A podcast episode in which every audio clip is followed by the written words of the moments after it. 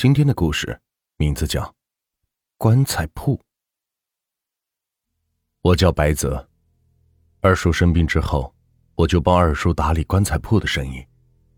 二叔年轻那会儿败家，赔过不少的钱。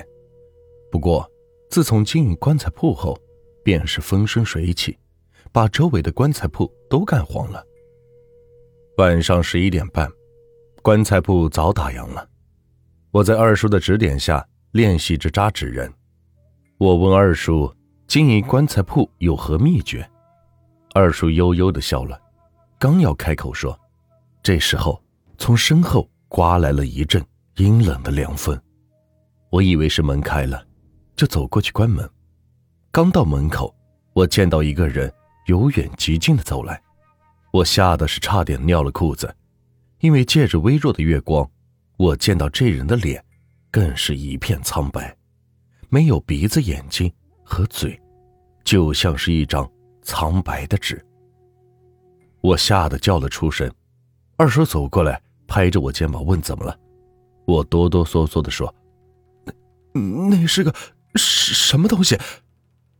二叔见了之后倒是很平静，继续拍着我肩膀说：“开门做生意。”二叔的棺材铺有个规矩，客人不来则已，来了是不分白天晚上的，也不分打烊不打烊。有了二叔的吩咐，我也就不那么怕了，怯怯的把门打开，然后往后退了几步，小心的盯着这个人。我想知道来的这个是个什么东西，是人还是鬼？这人也太奇怪了。走路没有半点的声响，感觉是他的体重非常的轻，也许只有一两斤重，如同是吹气的气球弄成人形。近了，能感觉得到这人的身体凉飕飕的，似乎是有一阵邪气的凉风把这个气球给吹了起来，飘飘忽忽的往这里吹着。我回头看了一眼二叔，二叔还是那么沉稳，根本不盯着这人看。低着头干着手里的活，这也难怪。二叔经营棺材铺也有二十多年了，什么邪门的事情都见过了，也就见怪不怪了。等这人走进棺材铺，近在咫尺了。原来这人不是没有眼睛、鼻子和嘴，是这人拿着一张苍白的布料把自己的脸盖上了，以至于在距离远的时候瞧不清楚，才误以为是那样恐怖的脸。不过，这人飘飘忽忽的浮动感是真的，我怀疑这人就是漂浮着，双脚不是落地的。我低头看着这个人的脚，长长的黑色袍子把这个人的脚完全盖住了，根本是看不到。这人开口说话了，是仰着头的，看这样子是担心盖在脸上的布料会掉落下来，显得是特别的别扭。我好心建议他说：“要不你把那块白布给拿掉吧，这是三更半夜的，不会有人见到你的样子。”我的话刚说完，二叔狠狠的呵斥了我说：“你闭嘴，不要瞎说话。”我被二叔骤然的呵斥吓得是一哆嗦，也就不敢再多说别的了。这大概是忌讳，有些客户，尤其是半夜三更过来买棺材的客户。多半有些不为人知的秘密，开门做生意求的是财，别自找麻烦。这人说，他需要一口棺材，高端绸缎的棺材，能火焚的那种，外加一对纸人、一对花圈，还有些纸钱和魂魄幡。绸缎棺材和花圈有现货，纸钱和招魂幡也好弄，唯独这纸人嘛，刚好缺货。二叔刚刚大病初愈，手脚不太灵活，一两天时间内扎不好纸人。至于我嘛，这不，跟着二叔刚刚学，还没出师呢。我跟这人商量，棺材和花圈你先拿走，这纸人嘛，等两天再过来取。要不到别的棺材铺去买也行。我的话刚出口，二叔又咳嗽声。我耸耸肩，莫非是又说错了什么？这个行业的忌讳多，说话办事都要留个神才行。二叔冲我说：“你扎的也还凑合，今天这活交给你了。”啊，我有点担心，不怕别的，是怕扎的不好让人家埋怨。既然二叔开口说了，我倒是愿意尝试尝试。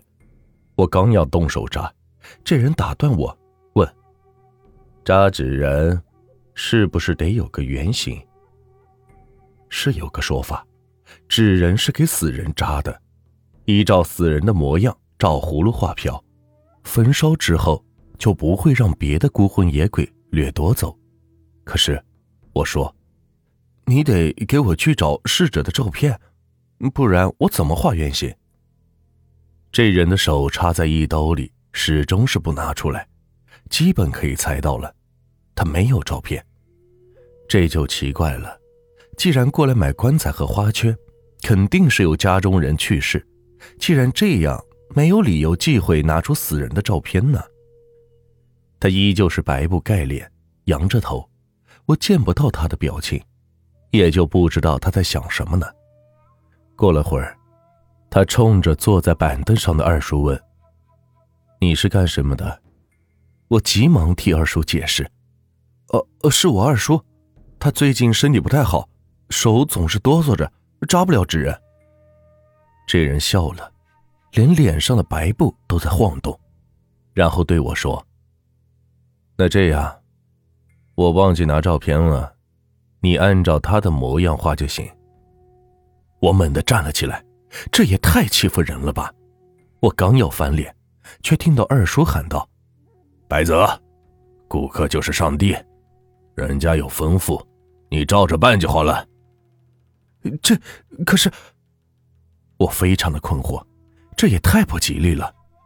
况且二叔平时也不是这么懦弱啊，今天是怎么了？我偷偷的瞄了几眼这个不知是人是鬼的家伙，心想。他是什么来头？但是听二叔这样说了，这人挤出了几下满意的嘿嘿声，说：“呵呵，放心好了，钱不会少给你们。”我不情不愿的、满腹愤怒的把纸人扎完了，又拿黑笔对着二叔的模样，简单勾勒几笔，就算是完事了。看了我的处女座纸人，这人还算满意。频频点头，他又提出个更为苛刻的要求。他问：“你们这里有代为扫墓的服务吧？”如今这个年代，代为扫墓已经不是什么大不了的事了。我如实的说：“有是有，不过现在既不是清明节，也不是什么鬼节的。你要去扫墓？不是扫墓，我要买你的服务。”替我焚香跪拜，也就是替我为死人送葬。送葬？怎么送葬？我糊涂了，这种要求还是第一次听说。我回头看看二叔，二叔平静的一言不语，似乎知道这人的来头了。你扎的这两个纸人，你就给他们磕头焚香。说这个的时候，这人的声音很小。不过是异常的凶狠。怎么样，你答应不？我真的怒了。二叔无儿无女，当我是亲儿子，对我是特别好，所以说羞辱我可以，欺负我二叔绝对不行。纸人是照着二叔的模样扎的，这回再给纸人跪拜焚香，岂不是诅咒二叔早死？二叔本来就大病初愈，太不吉利了。可是这个时候，我见到了二叔把头缓缓摇摇，我明白二叔的意思，忍，一定要忍。眼前这个人，我们得罪不起。为了二叔，为了二叔经营多年的棺材铺生意，好，我忍。